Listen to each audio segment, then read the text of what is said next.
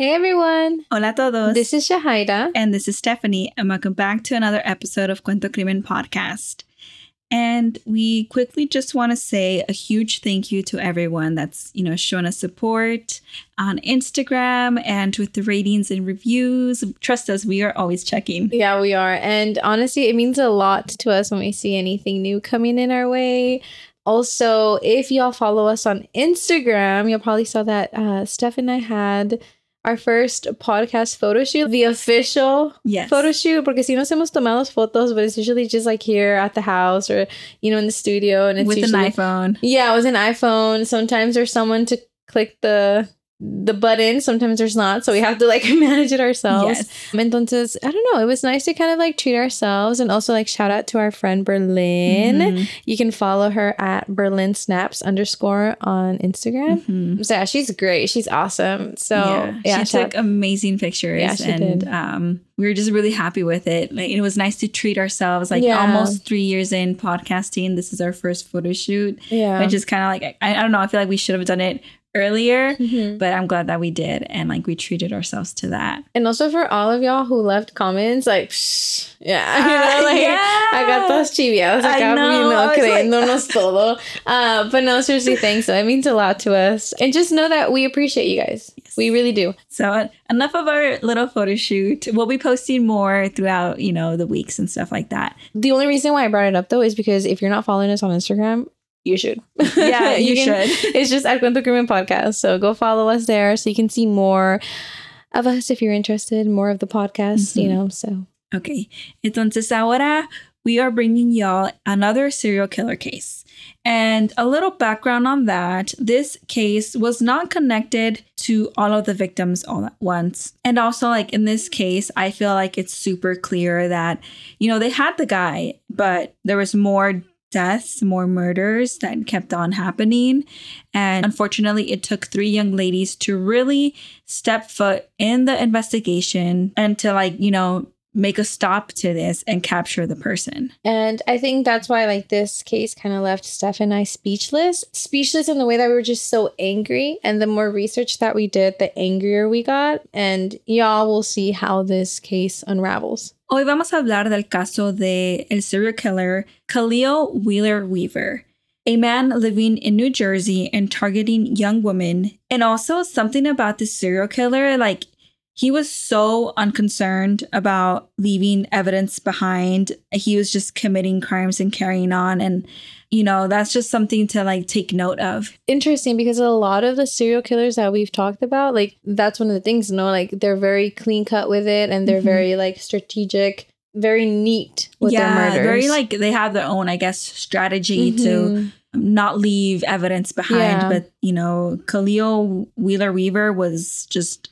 not thinking about like covering up his tracks, pues. which is really interesting.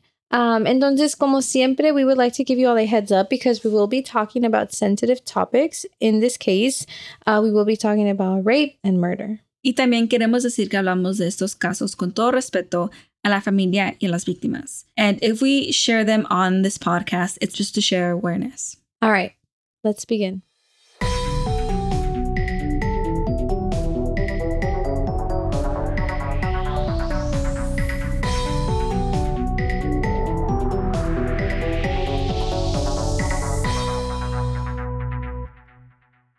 So, as you've seen from our title, and if you heard the intro, hoy vamos a hablar de Khalil Wheeler Weaver.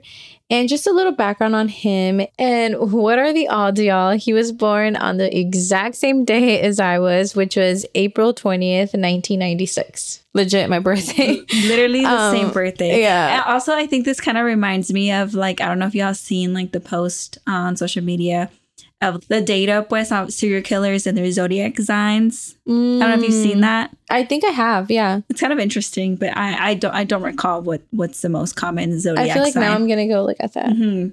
No, I really want to know. Anyways, maybe I'll say at the end of the episode. Who knows? Okay. So, yeah, so he was born on April 20th, 1996. Y él estaba viviendo in Orange, New Jersey, and committed his crimes in the communities around there. Interestingly, he came from a family that includes at least two law enforcement officers. Again, what are the odds? And at some point, he actually tried to follow into their footsteps. Él trabajaba como un security guard with Sterling Securities. Y esto fue todo lo que pudimos encontrar sobre su background, sobre su familia. It was pretty short, but this is all we got. So, yeah, that is the background on Khalil Wheeler Weaver. And so now we're going to jump into how he was targeting young women. So, first, we're going to talk about Robin West. But before we really get into it, we also like to include some background information on her. We read that she struggled in her childhood. She went through a lot of troubles. Sus papás la querían mucho. They loved her, but they were a divorced couple. And this happened cuando ella estaba muy chiquita. And she decided to stay with her mom, but she still, you know, wanted to visit her dad more because, you know, like that's her dad. Pero no pudo hacer eso, like visitarlo más until her teen years. Y Robin decía que, you know, the separation did affect her.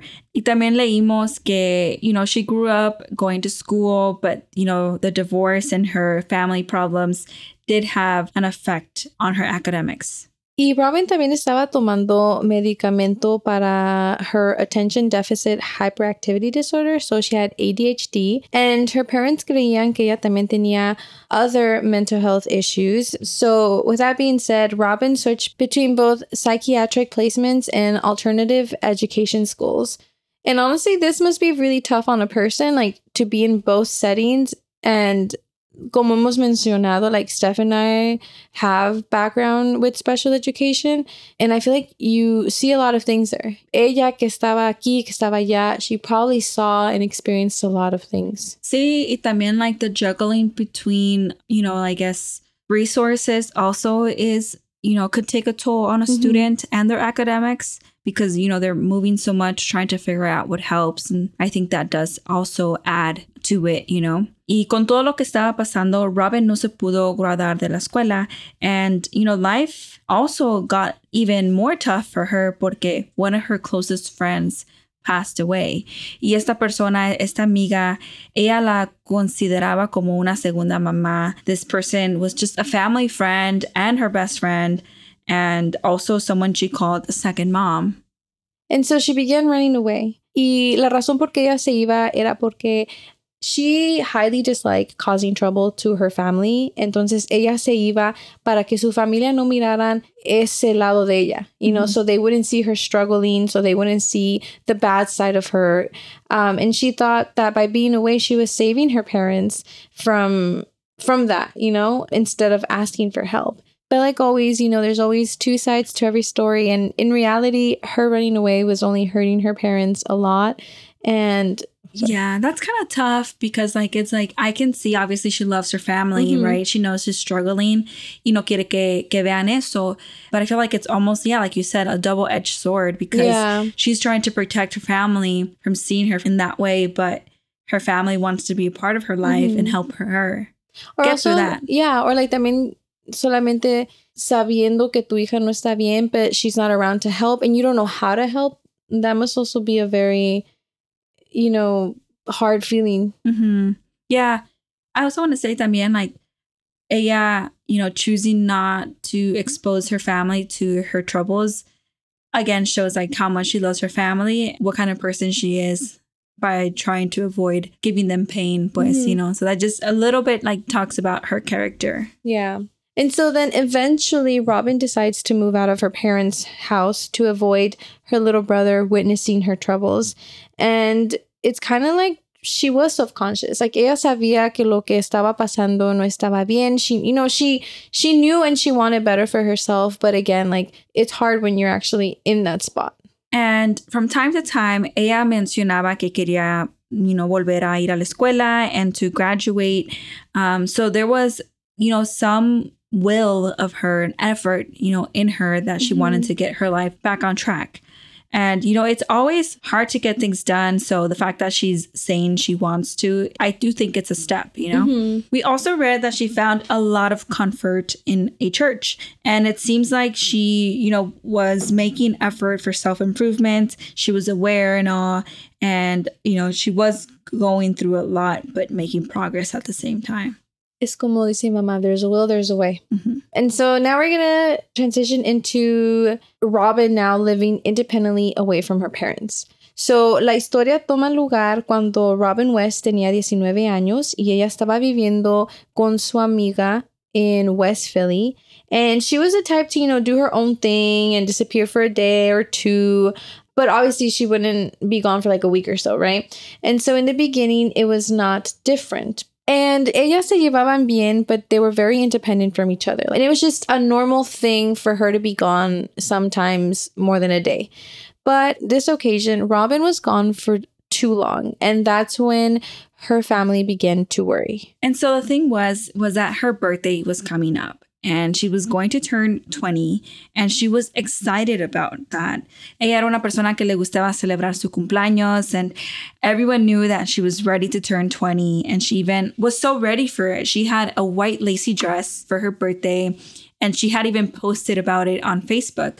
So she was definitely ready to celebrate her birthday. I mean, if you post your outfit on a social media, that means you are ready to mm-hmm. celebrate. Yeah. And, you know, adult life is different for everyone and also hard for everyone on different levels. So at some point, I mean, Robin, to get financially through, she began working as an exotic dancer to make ends meet. And after that, it kind of escalated to a sex worker. Leading up to her disappearance, she told her family that she would be in North Jersey to celebrate her birthday as an early birthday celebration. But during this trip, she stopped texting. Ella no estaba contestando su teléfono. And as we said earlier, days went by. She wasn't communicating with her roommate, her family, or anyone. And so, after a week of not knowing anything, her family reported her missing. And unfortunately, no one knowing this, this report was made after her murder. I feel like a lot of the times with cases, it's so hard to know the timeline because there's a lot of like overlaps. Mhm. You know, like in this case, like we're not sure what the authorities did to look for her. We couldn't find much information in that regard, which kind of makes us think that maybe there wasn't much going on. Like, you know, how sometimes we read about like búsquedas que están bien grandes and you have like all these volunteers, but it seemed like that wasn't the case for this. Mm-hmm. And so on September 1st, 2016, firefighters stopped a fire at an abandoned house in Orange, New Jersey. And inside, they found a body that was burned. And the body was very severely burned that it was kind of impossible to identify if it was male or female or any details really just by looking at it. And so the body laid unidentified for almost two weeks before dental records confirmed that it was Robin.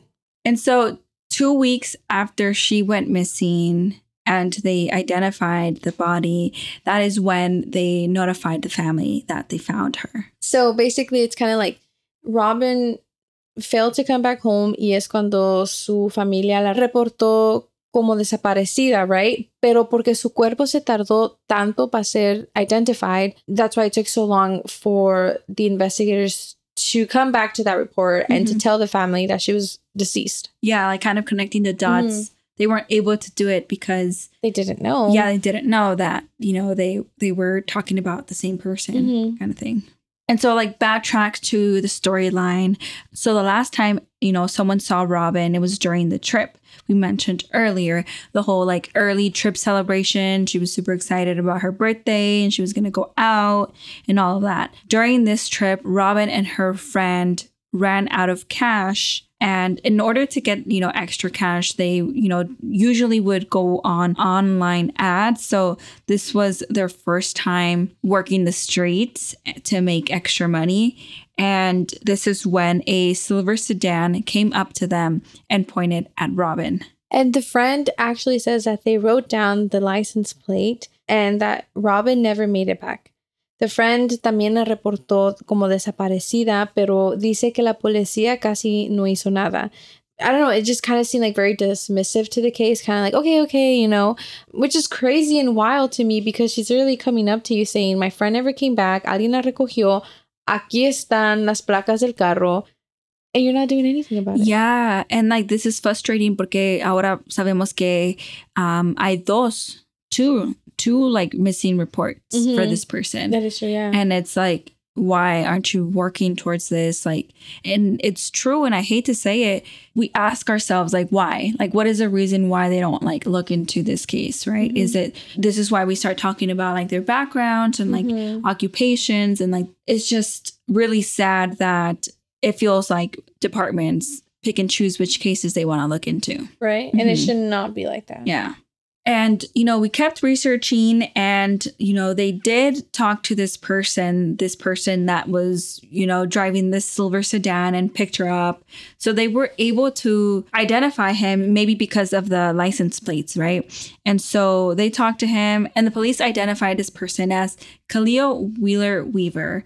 And the police described him as calm and helpful. And supposedly, Khalil told detectives that he did meet up with Robin and that they went out for lunch and he dropped her off at an abandoned building in Orange, New Jersey. Isn't it crazy how he's saying que la dejó en un edificio que estaba abandonado and her body was found in an abandoned building? Mhm. And he even took them al edificio donde supuestamente él la había dejado.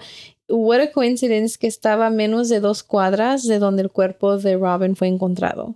But at that point, como estamos diciendo, like it's overlapping, right? So Robin's body has already been found, but it has not been identified yet. So as of right now, Robin is just considered missing. But como habíamos dicho, the autopsy revealed that this was Robin through dental records. La familia de Robin tenía esperanza de que ella estuviera bien. Entonces, cuando esta noticia llegó a ellos, they were devastated to say the least. And the family also learned for the first time that their daughter Robin was actually a sex worker. And, you know, this is something that they were clueless of. And, you know, you can only imagine the articles that were written on her, the titles that these articles had. And basically, like, her occupation just was everywhere, right? And I think that sucks because at the end of the day, Robin was a person Mhm. and Robin did not deserve to be murdered. Yeah, I do think a lot of like articles try to have the most clickable Mhm. headline, and it's not the headline. Like, what does the occupation have to do with what happened, right? Yeah. Es como dice mamá, nomás para echarle crema a los tacos. But in this case, it's like you're being insensitive to the family. Yeah, You of know? course. Like, no family wants to see these kinds of headlines, Of you know? course not. Y la mamá de Robin, Anita Mason, did ask for that respect. You know, she said that those titles were unnecessary and you're kind of dismissing the whole point of the case. And I Mhm. 100% agree with her.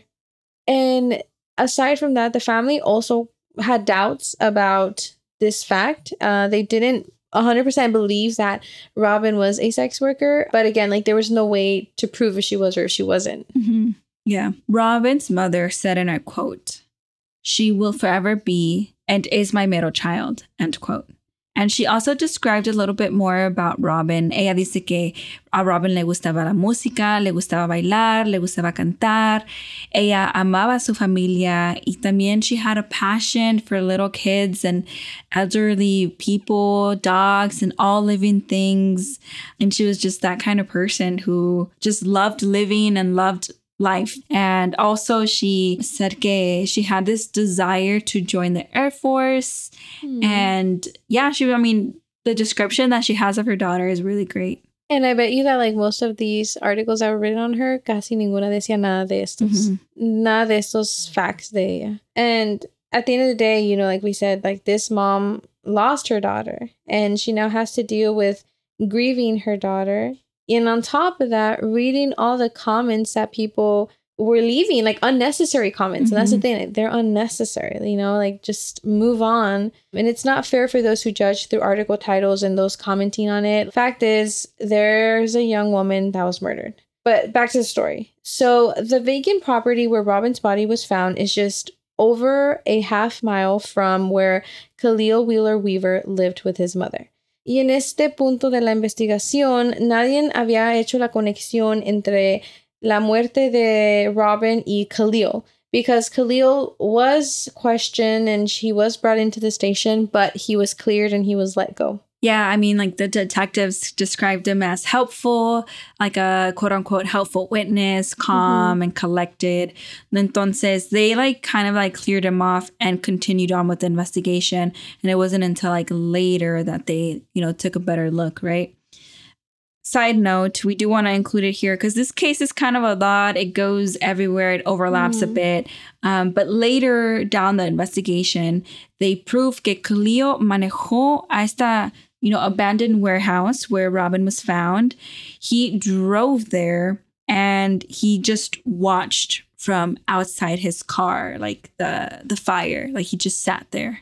But at this point, again, he was not connected to the crime, and for a while, there was no progress in finding who was responsible for the murder of Robin West. And in efforts to keep Robin's West's memory alive, there is a scholarship in Robin's name at Frankford High School where it aims to give $500 each year to deserving students who maintain at least a mm-hmm. 2.75 GPA and is involved in something positive and I just think this is really sweet to keep her memory alive. And so that's the story on Robin West. We will talk a little bit more later on, mm-hmm. but now we were are going to talk about Joanne Brown. So this was a month later after Robin's disappearance. Entonces, Joanne Brown meets foul play. But before we jump into it, let's talk a bit about who she was. Entonces, ella era una de ocho hijos, so she did come from a big family. Y su familia de ella le tenían el apodo Billy Joe. She, again, also struggled with mental illness, so I feel like it's kind of a similarity between her and Robin. But nonetheless, she graduated high school. And during her adulthood, she was experiencing some difficulty. So, you know, we tried to research as much as we could on her background y encontramos que tenía, you know, a history with drugs and she started um, working as a exotic dancer and then she started doing sex work. So a little bit of similarities there too. And leímos que at some point she was living in a place that offered drug treatment. So um, she was seeking help, you know. But apparently, this environment and the people around her in this environment who were also there for drug treatment were actually distracting her from getting better. Y entonces en el octubre del 2016 ella tenía 33 años y ella estaba fuera de un restaurante Popeyes buscando trabajo. And that's when she goes with the guy for work. And at some point she asks him to borrow his cell phone para mandarle un mensaje de texto a una amiga de ella diciendo que ella va a regresar muy pronto. And so she does just that. She gives her friend a quick text message and returns the phone.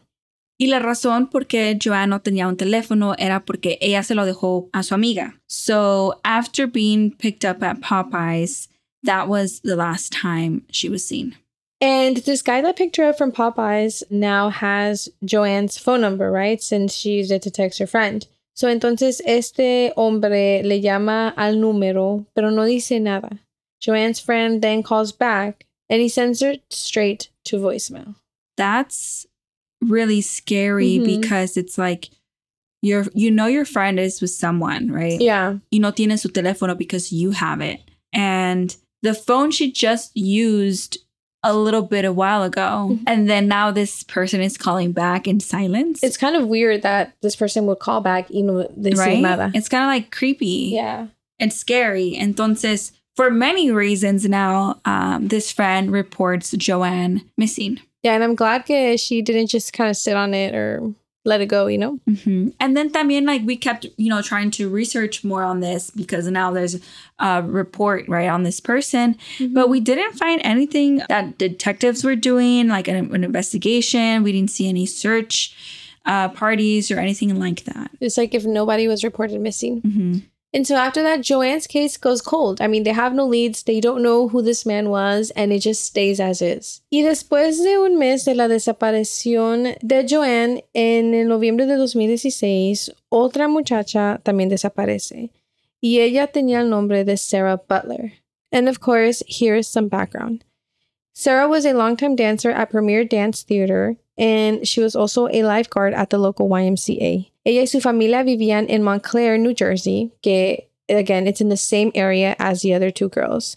Ella y su familia ya llevaban rato viviendo allí. They lived in the South End, pero con los años la ciudad was starting to get gentrified. Um, but Sarah and her family still remained there. As we researched her background, leímos que sus papás eran bien trabajadores. Her mother, Laverne Butler, worked with kids that were more privileged than hers, is how we read it in the articles. And I think that this is honestly really hard to be exposed to two different worlds Yeah. in like such a close proximity. I've actually worked at two schools at the same time and it's like the same city, Oakland.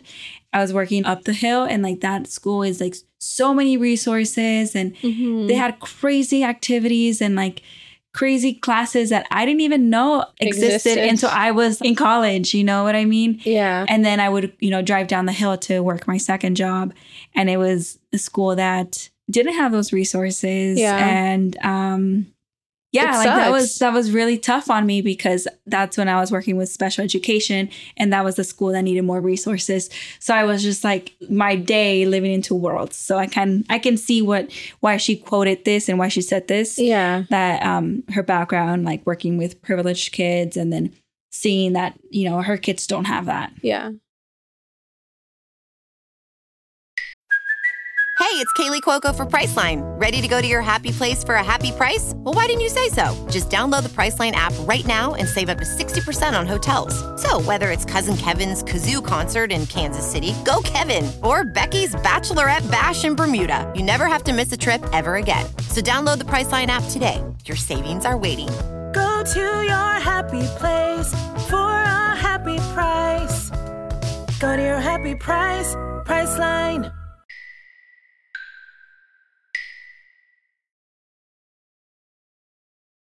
And so her father, Victor Butler, trabajaba en un club uh, making cocktails, and he also worked at a golfing course. i think there you're also exposed to a different world at a golfing course That is true, actually. Yeah. it- it's definitely a hobby for people who are well off Yeah. but yeah going on uh, entonces as y'all can tell sarah comes from a really good home and a really good family that is you know looking after her and like they're you know putting in effort into you know her well-being Mhm. education and everything you know and sarah had two sisters Bastiana and Aaliyah, and las tres hermanas were in extracurricular activities. So, like as we said, her family, her parents are like doing as much as they can. Yeah. They're trying to combine the both worlds or, you know, just simply giving their daughters the best. Um, and Sarah took bartending classes before the legal age to bartend, which is kind of cool. I feel like not a lot of people pick that up as a hobby or Yeah. as, you know, but I think it would be a very cool and neat trait to have. Mhm. So, going on with her background, she got her first car durante su primer año de colegio. She was actually attending Jersey City University. And then in the fall of 2016, Sarah was now a sophomore at New Jersey City University. And so now, more present day, she is now a sophomore at this point in the story. And also, more background, she is the first um, person to attend college in her family. And she had commuted the first year, and now being her second year, she was on campus. But she kind of struggled along um, with, you know, her roommates. Roommate troubles are never fun. We definitely have some interesting roommate stories. Yeah, we do. But I would say none of them are technically bad. But yes, very interesting. and so on November 22nd, Sarah was home for Thanksgiving break. And she took the family car to visit a friend. Y después de allí, ya nunca regresó esa mañana. Su familia, por supuesto que estaba bien preocupada por um, Sarah. You know, they hadn't heard from her. They don't know where she's at. And they were calling everyone and everywhere just trying to get a hold of her. But it seemed like no one knew where Sarah was. Entonces, rápidamente se dieron cuenta que, you know, algo estaba mal. Like, Sarah isn't the person to just up and go. And they knew that Sarah was missing and possibly in danger. So, when all like this kind of settled down, like the realization, they started to move quickly. Ellas empezaron a buscar por todos lados, por la ciudad. Uh, they reported her missing. They were just doing all the things. And soon after searching, encontraron el carro de Sarah abandonado cerca de su casa, and part of her hair near the car. So to them, the situation was not looking good.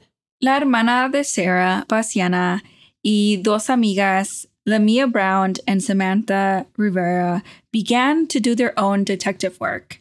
And that's the kind of sister and the kind of friends you you you want to have, right? Yeah, you they need. were getting to work right away. Mhm. Um, entonces, they go onto Sarah's computer. And the good thing was that, you know, they shared passwords with each other. So it was easy to like log into her accounts and just start looking and start reading through her messages.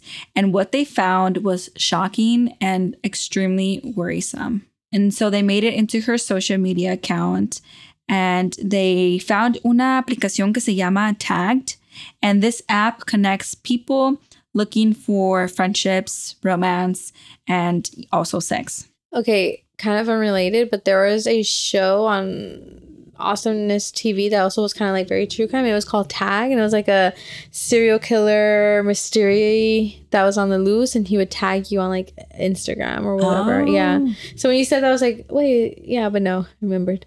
Um, so anyways, so it was on tag that her sisters and friends found a young man going by the screen name Little Yacht Rock offer Sarah, whose screen name was Sarah Smile, $500 for sex. Y después de insistirle a Sarah, ella por fin acepta la oferta. También leímos que, you know, in her resistance to accept, um, she even also kind of joked about like this person, you know, meeting up with a stranger and this stranger potentially being a serial killer. So, like, that was in the messages. Entonces, um, since this was like kind of a really recent conversation and she's missing and it just doesn't look well, mm-hmm. la hermana y las amigas made a fake profile, todo con un plan. So the plan was to, you know, message the same guy because they had a, you know, a gut feeling about this guy. They, you know, they thought that, you know, something was there. And entonces, they made this fake profile and they began talking to him. Y todo con la intención de que el muchacho les diga, you know, like, let's meet up mm-hmm. and, and all that, right? And so they did set something out to like meet up and it was all agreed on on both ends, right? This fake account and this guy. And right away in the conversations, you know, he did bring up paying, you know, this fake person, paying them for sex. And he also agreed to meet them at Panera Bread Cafe in Montclair. But these girls did not show up alone.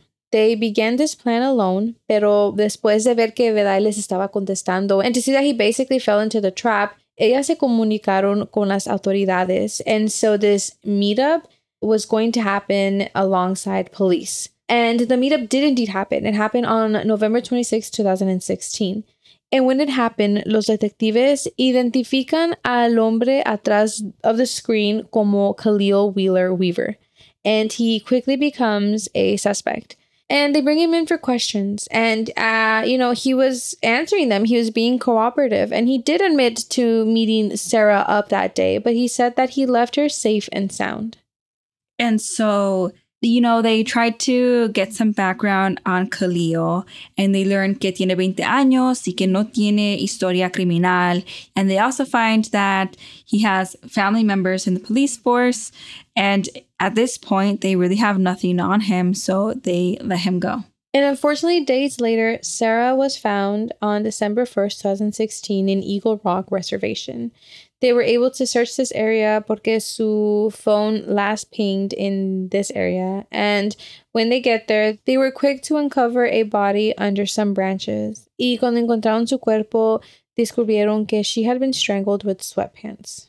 Sarah's father was the person that identified her through pictures, and an autopsy revealed that she was murdered on November 22nd, 2016, which was el día que ella desapareció after saying que iba a juntarse con un amigo. And a quote from an organizer, Elaine Wayne, says, and we quote, Sarah was happy, caring, and a kind young lady who was adored by her family and friends. A freshman in college, Sarah loved to dance and was a lifeguard for the YMCA. Sarah shined a light on this world that will never be able to replicate or be replaced. Another quote, and this one is from one of her professors, and I quote, I can close my eyes and recall how bright her face was. My goodness, she smiled a lot. She had an infectious energy. End quote. It breaks my heart like when you hear quotes, you know, just showing like what a great person they were. hmm And like the, who they were and like what an impact they had on people. Yeah. And so now we are going to transfer over to how investigators connected these cases and got to the person responsible for these murders. This brings us to Khalil Wheeler Weaver. Y él fue arrestado por el asesinato de Sarah el 6 de diciembre de 2016. The charges in other cases were added after cell phone records tied him to the locations where each of these women were last seen, as well as their bodies were found. And at this point, like it's not looking well for him. Everything is piling up for him, you know? On December 5th, 2016, just the day before his arrest, a construction company comes across a body in a vacant home. This body was covered up in duct tape all around her mouth and face. And so when they take this body into an autopsy, it revealed that it was Joanne Brown, which was the person we were talking about earlier. Um, she was outside the Popeyes and she didn't have a phone because her friend had it. And so this autopsy revealed that she was murdered on October 22nd, 2016. And so it is believed that the person who picked her up from Popeyes drove her to this abandoned house, raped her, and killed her, wrapped her head in duct tape, and strangled her. Me se me enchina la piel just to like think about how horrifying that sounds and to think about how that is what actually someone went through. Mm-hmm. Scary. So at this point in the investigation, there's three bodies and they're all being connected to Khalil because of cell phone records. And also, while we did more research on this case, también leímos que, you know, there was another woman that met Khalil, and this woman had a lot to say about him. She escaped him and made it out alive to testify against him. You know, it's crazy. Um, I know we don't like to compare cases, but this is like reminding me a lot of the Cleveland Strangler, right? How there's like woman on woman, and then like Mhm. there's some that got away, and we're able to talk about it.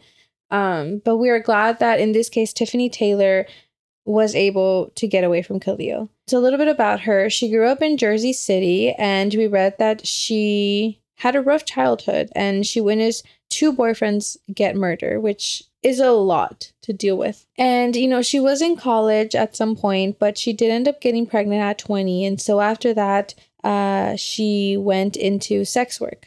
Entonces, Tiffany conoció a Khalil porque tenían un amigo mutual and, you know, she thought that he was pretty cool as a first impression. And Khalil, at some point, you know, made it clear that he was interested in just sex. And also, Tiffany wasn't really interested in that. Like, she said that she was 10 years older than him mm. and she just wasn't interested in anything. But he insisted and kept on insisting. And so she finally agreed, you know, to, you know, go with it. But it was really just all a trick. She didn't really plan to do anything with him. Mm-hmm. All she really planned was, you know, to take his money. So, you know, they met up and everything. She was going to go with her plan and just tricking him. So she played it off by saying that she needed to grab something from her car, but she never came back. Entonces, after this, Tiffany and Khalil, you know, they kind of stopped talking. And then at some point, Tiffany got pregnant again, but she ended up homeless living in a car. And in November 2016, she began getting harassing messages. Entonces ella cambió su número, pero los mensajes continuaron. She had no idea who was sending these messages or how they were getting a hold of her new number. And so at this time in her life, Tiffany se mudó con su mamá into a motel room. And there she was working for the owner of the hotel doing jobs related to cocaine. Along with, you know, some of the jobs that she picked up, the messages were still coming in. Y aunque no estamos muy segura de qué decían los mensajes, we want to infer that it was something about like meeting up, maybe paying her for sex or something along those lines. And so, since she was in desperate need of money, she agreed to those messages that were coming in. And, you know, her game plan was just like, vamos a ir, nos van a pagar y nos vamos, kind of like done deal, you know? But that was not the case. On November 15th, 2016, this man shows up to the hotel all covered with a mask, but she chose to ignore it because it was cold, so I guess she was just trying to make sense out of it. Taylor said that she didn't recognize the person at the time when they made up at the motel because, again, he was wearing a mask. And they started driving to find a place when she suddenly was struck in the head. He then handcuffed her, covered her mouth with duct tape, and raped her in the back of the seat while strangling her. She repeatedly lost consciousness during the sexual assault. And, you know, this is, by the way, Taylor testifying to everything. Which is another layer to it to like Mhm. be real living this at court, you know, but also uh, testifying so, you know, this person can be locked up, you know. But back to her story. Um, after this, he removed his mask y le preguntó si lo conocía. And by her surprise, she did know who he was, and it was no other than Khalil Wheeler Weaver. And ella le dijo que la llevara para atrás porque estaba embarazada. And he responded, I know. Like he knew she was pregnant, but he did all this. And Sorry, like, it's just, what? Like, I'm lost at words. Like, Yeah. why would you want to purposely hurt a pregnant woman? yeah, Terrified for her life, Taylor convinced Khalil to drive her back to her motel by telling him she left her cell phone there with their conversation and that they would connect him back to the crime. Entonces, él dijo que sí, que la iba a llevar para atrás um, to the hotel room to get the phone.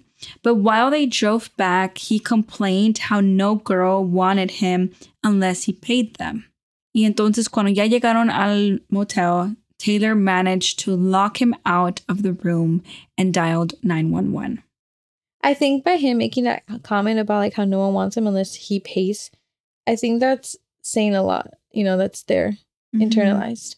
And so through a little window in the room, she showed him that she was no longer handcuffed. And that's when he left. Entonces, como había dicho, ella llamó al 911, pero they didn't take her serious. Like here's this woman calling saying that she's in trouble, you know, and on top of that, she has a name and she's giving them a name. And the police knew all of his information, but they decided, like it's a choice. They decided not to do anything. Super frustrating, right? Mhm. Y luego lo que leímos también after this is also even more like it's just one thing after the other. Mhm. Um, entonces we later find out que Khalil just sat in his car, watched the police arrive, and I mean that was it. You know, he just sat back and watched. That's crazy to me. And so this whole thing that we just talked about between Khalil and Tiffany, this happened on November 15th, 2016. And a couple of days later, on November 22nd, he then murders Sarah Butler, the young woman that we talked about earlier, and how her family was the one that arranged the whole setup with Khalil. And this is what makes me truly upset because if they had just taken Tiffany serious, Mm-hmm. then Sarah, would have been alive. Sarah would have been alive. She wouldn't have crossed paths with Khalil. Khalil.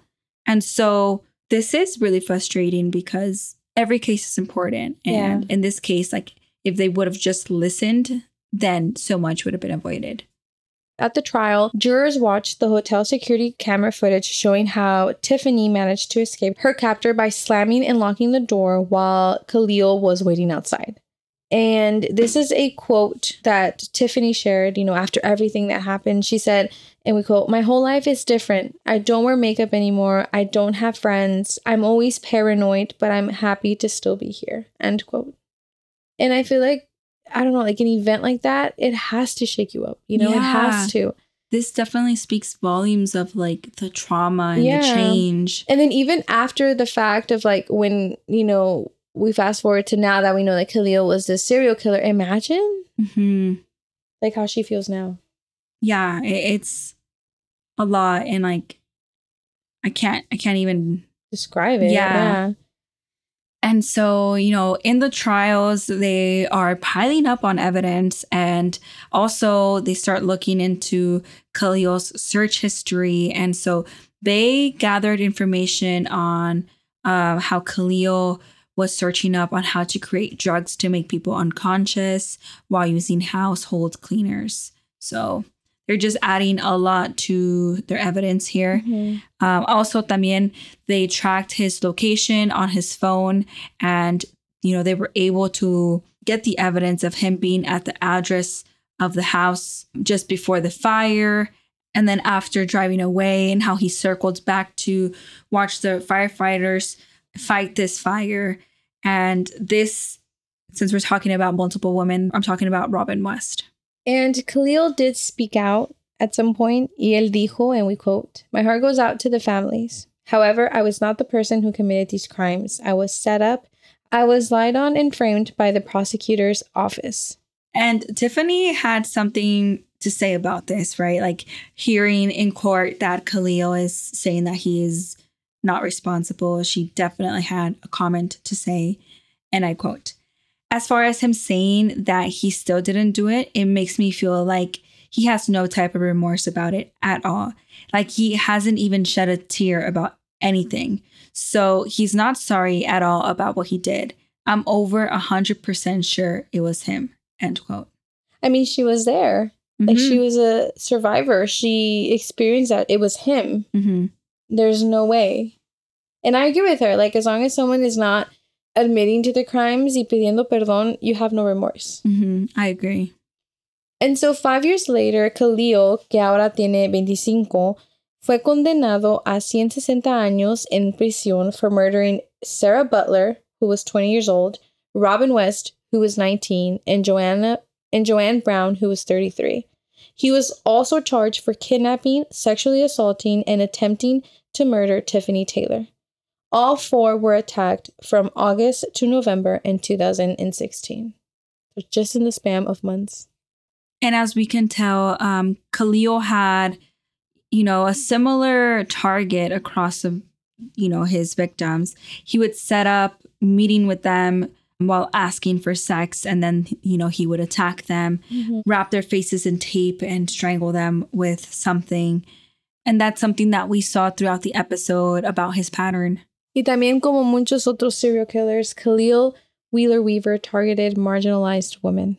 In November 2021, una autopsia was done on a body that was found on April 19th, 2019. And these were decomposed remains of a young woman that was discovered in an old carriage house on Main Street in Orange, New Jersey. In 2021, they made a discovery of a person that went missing in 2016. Mawa Dumbia went missing on October 7th, 2016, and she was only 15 years old. Entonces, you know, this discovery was made in November 2021 because of an autopsy done on a body that was found on April 19th, 2019. And the decomposed body was of a young woman that was discovered in an old carriage house on Main Street in Orange, New Jersey. Mawa had been killed by strangulation, which kind of fit the description of Khalil's other victims. Yeah. And then investigators had uh, digital evidence that showed Khalil contacted Mawa for sex that same day that she disappeared. They had evidence that Khalil went to Mawa's house first and then the vacant carriage house. Eventually, Khalil was charged with her murder as well. And just to reiterate, Khalil committed his crimes over an 88 day period in 2016. All in all, we are glad that Khalil Wheeler Weaver is now paying the crime that he did. And we want to emphasize like how impactful and like unfortunate this case is and again how frustrating it is that detectives disregarded dismissed cases and it resulted in a person going on a series of murders this is why we also want to include if you or someone you know has been sexually assaulted please contact national sexual assault hotline at 1-800-656-46 73. Si usted o alguien que conoce ha sido agredido sexualmente, comuníquense con la línea directa nacional de agreso sexual al 1-800-656-4673. Again, just if anyone out there listening needs this, we definitely encourage you all to call. Thank you so much for listening to today's episode. Gracias a todos por escuchar este episodio esta semana. Um, we are extremely grateful for y'all tuning in every week. It means so much to us. You know, it's also dedication. Like, yeah, we put an episode every week, but y'all come every week. So, Yeah. you know, it's it works both ways. yes, it works both ways, which is honestly the reason why we We're still here. yeah yeah it, it helps keep us motivated in Yeah. our podcast mission so thank you so much and we'll see you all next week